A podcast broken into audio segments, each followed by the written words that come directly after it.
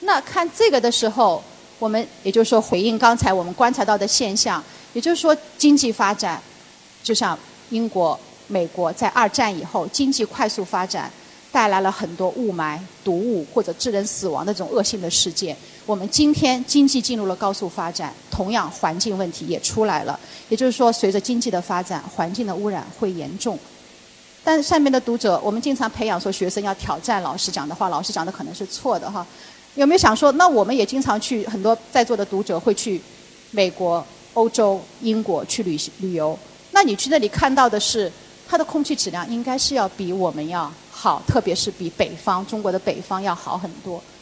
那到底是怎么回事？情我们再找一个数据。刚才我们看的是时间序列上的，就是按随着时间的变化。我们再看空间上，这个是最新2015年，也是世界银行上面，这是它的原图。这张图是2015年全世界的 PM2.5 的浓度。我们刚才看 NASA 那个是老的数据，是一一啊2000年到2006年。这个是2015年世界银行的最新数据，是全世界 PM2.5 的浓度分布。这是人全世界人均 GDP 的分布。那我们来比较这两张图，来看看到底是经济越发达，污染越严重，还是倒过来？那这个颜色也是，颜色越深，数值越高。那 PM2.5 浓度越高，也就是污染越严重。那找到我们中国是在颜色深的还是在浅的地方？深的，也就说明我们的 PM2.5 在全世界来看是属于高的地区，污染严重地区。再看我们的经济发展程度，人均 GDP，我们刚才讲到，人均全世界人均 GDP 是达到多少？二零一五年，一万多，而我们中国是在七千多。其实中国虽然我们 GDP 的总量是在全世界第二，但是因为我们人多，所以一摊人均还是低的，我们都没有达到全世界的平均水平哈。所以就在这个地图上也显示出来，我们是在这个浅色的，就是最低的，几乎是接近白色这个区域，就是这个数据是小于七点一二，就七千多美金，七千一百二十美金。所以我们中国这个人均 GDP 又比较低，啊，污染又比较重。然后再看看。欧洲，比如说我们看西欧或者欧洲，欧洲这个人均 GDP 的颜色很深，就是比较高；PM 二点五这个颜色又比较浅。大家有没有知道说世界上最富的国家是哪个？人均 GDP 最高的国家？哎，大家就说瑞士，瑞士人均 GDP 是八万，还有一个比瑞士更富的，还要富好多，得富的流油日。看看都不是，我们要有奖猜的，猜竞猜哈。卢森堡就在欧洲，呃，卢森堡它的人均 GDP 是九万九千多，接近十万美元。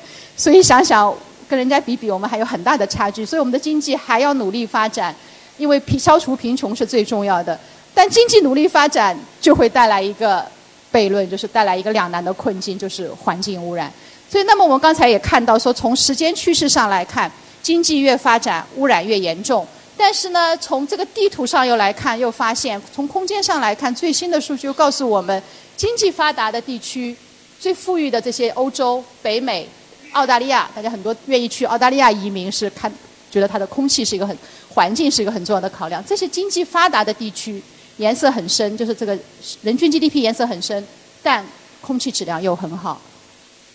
那到底我在讲啥呢？说到底是经济发展污染越严重，还是？经济越发展，污染越越轻呢？到底是啥呢？它到底经济发展和污染是一个正相关的关系，还是一个负相关的关系呢？哎，都有。对我们中庸之道说都有。所以呢，带着这个问题，其实不仅仅我们在纠结这个问题，这两个著名的经济学家，他们在九十年代也在思考这个问题。这两个人，这个都是麻省理工的经济学家。这位是多次被提名，但是还没有获奖，获得诺贝尔经济学奖。那我们知道，诺贝尔经济学奖是颁给活着的人，死了就没有。所以希望他能够健康长寿，等到他真正的拿奖那一天啊。那这一位帅哥，呃，他也是经济学教授，还很年轻。他担任奥巴马政府的白宫经济顾问委员会的主席。他们两个都是研究环境经济学。那大家想想说，他现在还会不会在白宫任职啦？哎，因为他肯定不会被特朗普待见，对不对？因为，呃，这个这个最近大家有关心这个新闻，因为奥巴马是这个涉及到背后政党的，奥巴马是民主党，是关心环境问题的，而特朗普是共和党，他是反对这个，他不，他认为的全球变暖是个谎言。那他肯定特朗普也不会聘他，他也不愿意再给特朗普工作，所以他现在已经回到麻省理工，在安安静静做他的教授啊。那么他们两个当时在九十年代带着我们刚才的问题说，到底是正相关还是负相关？他们去做了很多的研究。他们先做了一个对美国的研究，就收集美国的数据，哎，发现了一个规律。那么他们说这个规律是不是在全世界都是这样呢？然后他们就去再去做全世界的研究。然后那污染有很多种污染物啊，我们刚才讲 PM 二点五啦、臭氧啦等等，他对各种污染物都做了分析，发现了这么一条线。所以刚才我们说都对的就对了。这条线是什么？这是时间轴，这是程度。这里随着时间的变化，GDP 就是经济在发展。而污染呢是这样的，我们在经济学里头经常讲这个叫导 U 型，啊，叫导 U 型，就是说在早期随着经济发展，你的污染会严重，但到后面经济越发展，经济越发展，污染。在减少，所以他说早期正相关，后期负相关。所以讲正相关也对，负相关也对。但问题是我们讲这个是二次函数，最重要的就是这个拐点。那我们当然希望说白富美了，经济又好，环境又好，对不对？我们肯定不想做土豪，说经济好，污染又又严重。那怎么能够出现这样的东西呢？也就大家会考虑说，那么拐点我怎么能够？到那个曲线的右半部分实现这个东西呢？好，那么他们作为一个经济学家，一定要来回答说：哎，什么时候到这里呢？他们发现了，他们用全世界的数据，各种污染物的数据，他不能得出一个结果，因为污染物都不同，各个国家不同。他发现了一个规律，大概就在人均 GDP 小于八千，就是快到八千，但不到八千美元的时候呢，哎，会出现这个拐点了。当然，我们刚才，所以我刚才一直在给大家讲这个 GDP 的概念的数据。美国已经到了人均是五万，早就过了这个拐点。当然，注意哈，这个 GDP 是他们的研究是九十年代用的是八五年一九八五年的美元。那我们知道，都货币都在有一个贬值速度，或快或慢。那我也叫我们的同学去算一下，我说你算一下那个 CPI，然后就可以折出来，这个八千相当于今天的大概两倍，一万七千多美元。那也就是说，美国已经达到五万，过了这个拐点，所以它可以经济在发展，环境在改善。那全世界还没有到，还在这个一万七之前，所以全世界的经济的改善会带来平均污染水平在增加。那我们更关心中国，中国我们刚才看到 GDP 是七千多，接近这个八千，但是一九八五年的八千，所以我们还在这个拐点的前面，所以我们还在这里。跟空气污染做斗争，跟环境污染做斗争，也就我们就在一个两难，就是怎么又要发展经济，又要保护环境。那为什么他们作为一个优秀的经济学家，还得继续回答为什么会出现这个拐点呢？啊，然后他们就做了很多的研究，这个就是我们刚才讲这条线哦，这条线就是我们著名的要跟大家讲的环境库兹尼茨曲线。所以这条线听起来很深啊，这个名是一个用一个经济学家的名字命名的，叫环境库兹尼茨曲线。呃，这条线讲的道理就是这个导 U 型的关系，实际上就是这条线告诉我们经济发展跟环境污染之间的辩证的关系。就是就是我们今天要讲的第一个主题哈。那么这两位经济学家就进一步的研究说，为什么会出现这个拐点？为什么它是 U 导 U 型，不是直线向上或者正相关或者负相关？那他说影响环境呢？我们经济的发展有三个效应。第一个是规模效应，就是经济越发展，产量越大，你的能耗越大，排放越大，这个大家都能理解。但是呢，随着经济发展，你的结构在调整，所以我们今天在讲调结构。调整就是说，我们从原来农业到工业，从重工业到轻工业，从轻工业到服务业，到现在的新经济。那么这个调结构其实就是一个降能耗，就是能耗会在下降。所以这个结构调整的效应是会改善经济的发展，是会改善环境的。还有很重要的技术，就我们在这个新经济的时代，技术的发展是非常迅速的，很多的新能源或者节能的技术在出现。那么这两个效应是会降低环境污染，这个呢是随着经济发展会增加环境的污染。那么这个三个效应在随着你经济发展的时期不同，它们共同作用底下，就形成了那么一条。到 U 型的库兹尼茨曲线，那他们回答了说，为什么？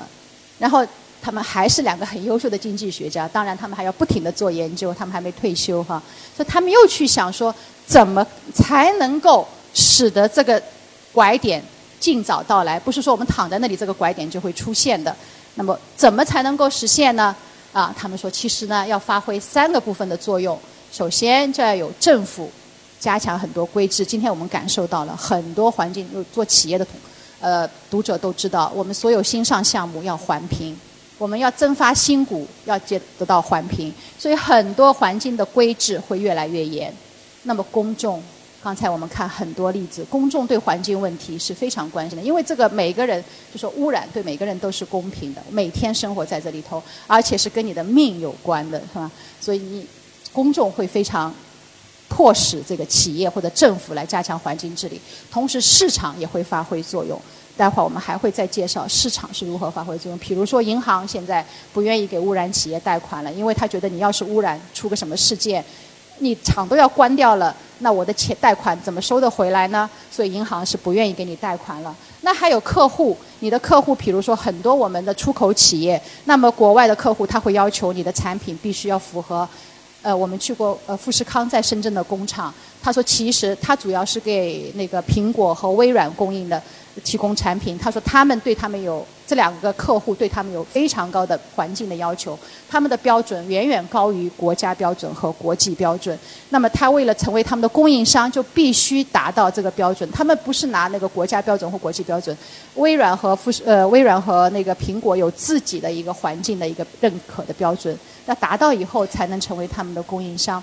所以这些市场、政府和公众一起发挥作用。就能够使得这个环境库兹尼茨拐点出现，以及早一点出现。那我们所以关心说，那中国什么时候可以出现？什么时候可以迎来这个拐点，让我们成为一个白富美？哈，刚才我们已经很熟悉这个数据了。刚才我们拿的是世界银行的数据，我们再来看一下国家统计局的官方数据，这都是公开的统计局网站上的数据。二零一五年，我们国内人均按人民币来算，人均 GDP 是五万。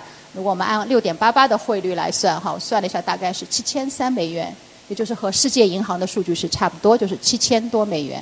那我们刚才还记得那个拐点是要在多少钱？八千，就是按照八五年八千，按照今天是一万多这个标准。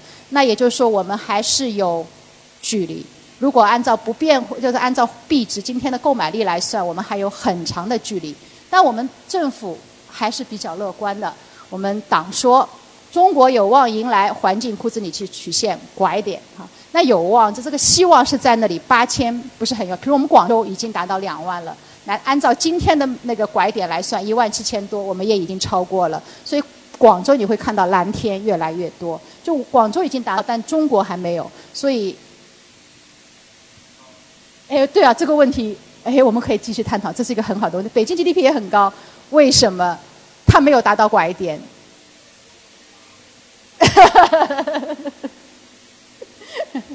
对，这是一个呃，我们可以留下来讨论这个问题哈，这是很好的问题。那我们政府认为说有望迎来，有望就是说前途是光明的，道路呢还是曲折的哈啊。那什么时候有望呢？大概是啥时候呢？我们习大大在跟奥巴马会面的时候，那时候奥巴马还是总统的时候，因为奥巴马也比较关心环境问题，他们我们进行了多次的谈判。我们习大大向全世界呃做出承诺。我们发表了一个联合声明，我们承诺，二零三零年二氧化碳排放达到峰值。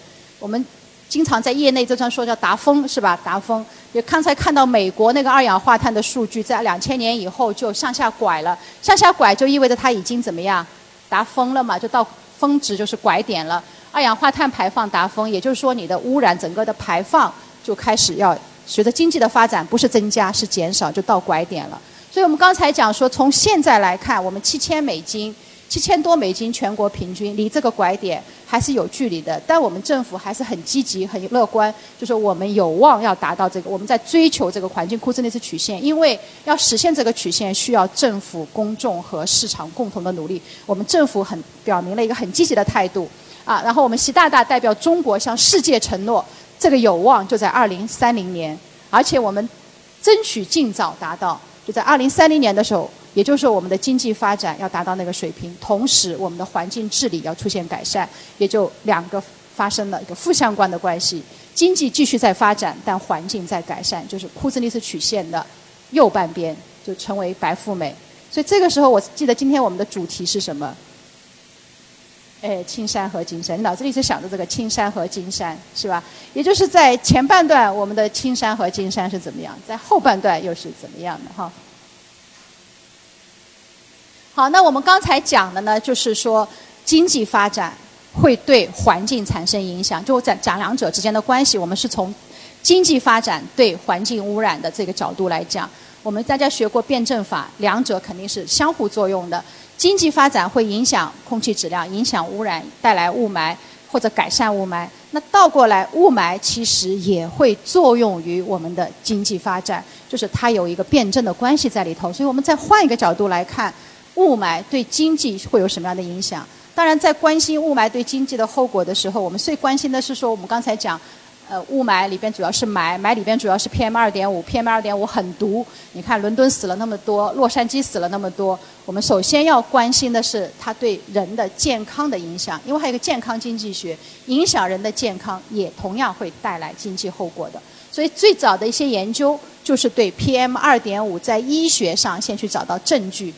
啊，那么 P 刚才我们讲说 PM 二点五、PM 十、PM 十以上叫悬浮物，那么这三样东西它。客观上当然是颗粒不一样，颗粒不一样，它的作用就不一样了。因为颗粒越细，它的渗透越强。那么从呃，他们大气物理学讲，就是 PM 十以上的这个绿色的呢，是可以被我们的鼻腔挡住的，就不能进入我们人体的。就十以上，所以我们就统称它叫悬浮物，就不再去区分了。它进不了我们人体，就我们鼻腔就能把它挡住了。然二点五和十，就是 PM 十和二点五之间的颗粒呢，是能够通过我们的鼻腔进入我们人体，进入到支气管，就进入到呼吸道。当然，我这是从我们同行那里、我们同事那里请教来的，我不不懂这个呃医学哈。但到二点五的时候，它更细了，它能进入肺泡，进入肺之后危害就很严重，它进入血液循环，所以对人的危害就非常严重。然后医学上就开始去寻找证据。最著名的一个研究叫哈佛六城市研究，这是美国哈佛医学院发展出来的健康医学。它对美国六个城市，这六个城市选取了样本，从七十年代，也不是很早，因为美国最早大家看到是四五十年代非常严重的烟雾事件。那么他们七十年代就开始跟踪当地的居民。从七十年代到九十年代，因为它需要长时间的医学的观察，用了十几年的时间，他们九三年发表了这个结果，就是空气污染和人的健康的证据来自哈，就是六个城市的结观察。这是这四个科学家，他们用了十几年来做这个研究。我跟我们同事间开玩笑说，如果在我们国内的大学，如果在暨南大学，我十几年，我们四个人才写一篇文章，我们四个人早就被炒掉了。当然，也许他们还在同时做别的项目哈，所以科学还是需要一个坚持和执着。因为他们还在做别的项目，就这一篇文章，他们肯定没有放完了。那他们用了十六年的数据来观察得出来的结论，当然他的医学证据会很复杂，我就把结论，我也只看得懂结论哈。他讲发现，跟死亡最严重的关系是抽烟，所以在座有烟民的赶紧回去戒掉。其实戒掉吸烟是非常，那么如果把烟这个因素控，吸烟这个因素控制掉之后。严重的是颗粒物，特别是 PM 二点五，跟人的跟死亡是最严重的关系。其他污染物没有发现很好的相关性，它并不说没有关系，就是在我的证据里边没有发现很好的像 PM 二点五那样很呃显著的关系。那么这个研究说它很重要，不仅仅在医学上很重要，它在环境经济学、在环境治理当中都很重要。我们讲中国，我们 PM 二点五是一零年前后。一二年出出来标准，美国我们看到的数据监测是两千年，这个研究结果是九十年代，在那个时候，大家都不知道，就是除了少量的科学研究，对公众、对政府部门，大家都不知道 PM 二点五这个东西，所以从这个研究开始，大家认识都说哦，还有一个东西叫 PM 二点五，而且它很危害、很严重。那么，一九九七年，他们的论文是一九九三年发表的。一九九七年，美国开始监测 PM 二点五，所以看这个历史就知道说，PM 二点五其实进入公众、进入我们监测数据，即使在美国也不是很早，也就是在上个世纪末。像我们中国也不是开始的很晚，也在上个世纪末大家才意识到这个东西，才开始监测。即使是最先进的这个最早的国家，也是从这个时候才开始。那么他们的这个行动是来源于这份科学研究。所以，其实，在校园里头，我们说我们整天。跟我们的学生也经常讲说，我们拿着纳税人的钱，我们一定要为纳税人做一点事情。就是这些科学研究用了十几年，但是它得出的结果对我们社会的影响是非常大的。那么这个是美国的一个 PM 二点五的证据。诶，sorry。然后中国，那我们只关心说中国怎么样？我们中国有那么多学者呀。中国的数据显示，这个是媒体的报道，它要夺眼球，说啊，北方人要少活五点五年。好。我给今天给大家讲的，说我我会用科学的证据给大家。其实这个证据是来自于这一份研究，是一九二零一三年就不久前发表的一个研究结果。这个是经济学家做的，这个是北大的经济学的陈老师，这个是清华的呃经济学的教授，这应该是李红斌。李红斌对李红斌老师把没把名字打出来。这是清华的陈宇呃北大的陈宇宇，他们和两个国外的合作者，一个是麻省的呃经济学家，还有一个是以色列的希伯来大学的一个老呃叫 Epstein，待会儿还会出现他，就他们在专注在研究环境经济学。他们这是拿中国的数据来，但中国的数据我们知道说 PM 二点五的数据，我们是在一二年以后才监测全国的，小范围的也没有那么大量的数据，所以他们用的是悬浮物，就是 PM 十以上那个颗粒物，当时只有这个数据。那么他们就是在这些观测点、这些地方，就他们收集的数据，他们用那个污染物的数据和当地人的那个健康情况、疾病和死亡的数据来进行分析。他沿着中国画了一条这个线，大家认出来这条线是啥？哎淮河，我们同学不能回答淮，我们这文献都是读过的哈。这是淮河，就是把淮河以北和以南。我们经常说北方污染严重，南方好一点。那北方、南方怎么来界定物材污染的问题上怎么来界定？他就以淮河，为什么用以淮河来界定？有北方来的读者吧，在北方生活的，北方冬天是取暖，就是以淮河为界，冬天这里是供暖的，这里是不供暖的。那知道我们的供暖主要是煤炭。所以供暖使得冬季这个煤烧燃烧以后，那个悬浮物会增加。所以你看到刚才讲说，冬天通常一个是气候条件，另外一个在中国是取暖。如果大家冬天去北方出差，会非常明显的感受到这个现象。那么他们以淮河为界，得出了这样的两张图。呃，我把结果呈现给大家。这个是经济学的图，要比医学的要好认识一点。这个是淮河，这条线是淮河的纬度，这边是北方。绿色是北方，蓝色是南方，就紧贴着淮河，就在隔着淮河的北方，比隔着淮河的南方，显然这是悬浮物的浓度，就是空气污染的浓度。大家看出来的规律是什么？我们叫断崖式的下降，也就是在北方非常显著的浓度要比就就是隔着一条淮河临近的，这是纬度嘛？这是临近的两个地区。就是隔着淮河，其他条件因为隔着淮河临近的话，地理上也就是说他们的气候条件是非常相似的，仅仅差异就是隔着淮河就是取暖和不取暖这个政策的变化，那么使得这个北方的那个浓度这么高，南方的浓度就急剧的下降，就是我们说断崖式的下降，在我们的研究当中叫断点回归，得出这样的一个结果。那么好，他就看对人的生命呢，反过来贴着这个淮河，南方的人的寿命。和淮河以北的人的寿命也出现了一个断崖式的下降。那么这个下降的幅度，就是刚才媒体讲的是多少年？五年。所以我们的同学经常说，我北方来的同学说，你既然来了广州读书，就不要回去了，你至少可以在这里多活五年哈。所以这个就是产生，因为人的寿命会产来健康的问题，会产生很多经济后果。然后影响人的健康程度，会影响健康支出。然后会影响你的生产效率，因为生产经济活动都要靠人去做的，对吧？你的效率就是你有观察过，体力劳动会受影响，同样脑力劳动还是会受影响的。后面我会给大家看证据哈。这个是刚才一三年的研究，这是最新的，这是我后来做完了这个以后，在提交之前再补充，因为这篇文章刚刚发表，是一七年四月，还只是在线发表，还没有正式印出来。那么这份研究是发表在大家如果关注一下医学的都知道，这个《柳叶刀》是全世界医学最厉害的期刊。那么在这个上面发表了这个研究成果，它里边有蛮多的结论的，我就用这张图给大家看。这个是还是全世界的图，还是 PM 二点五，但是是 PM 二点五的什么呢？PM 二点五导致的死亡率。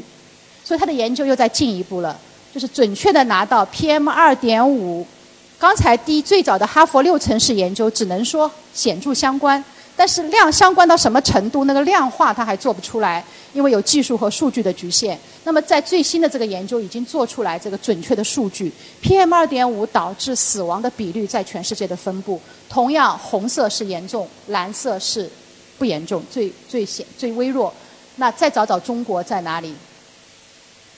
所以很不幸，我们还在最严重的地方。我们不仅仅是 PM 二点五的浓度在全世界是高的，而且是 PM 二点五导致死亡率最高的。那么这个死亡率按照这个图的标示，最高是大于百分之八点六，那可能说接近百分之十，也就是意味着我们每死掉的十个人里头，有将近一个人是因为什么 PM 二点五。所以刚才讲说吸烟会死亡，那是你自作自受，对吧？你干嘛要去吸烟？PM 二点五跟我有什么关系？我没有干任何坏事，我只是在这个空气当中行走行走，但我就要遭受这样的后果。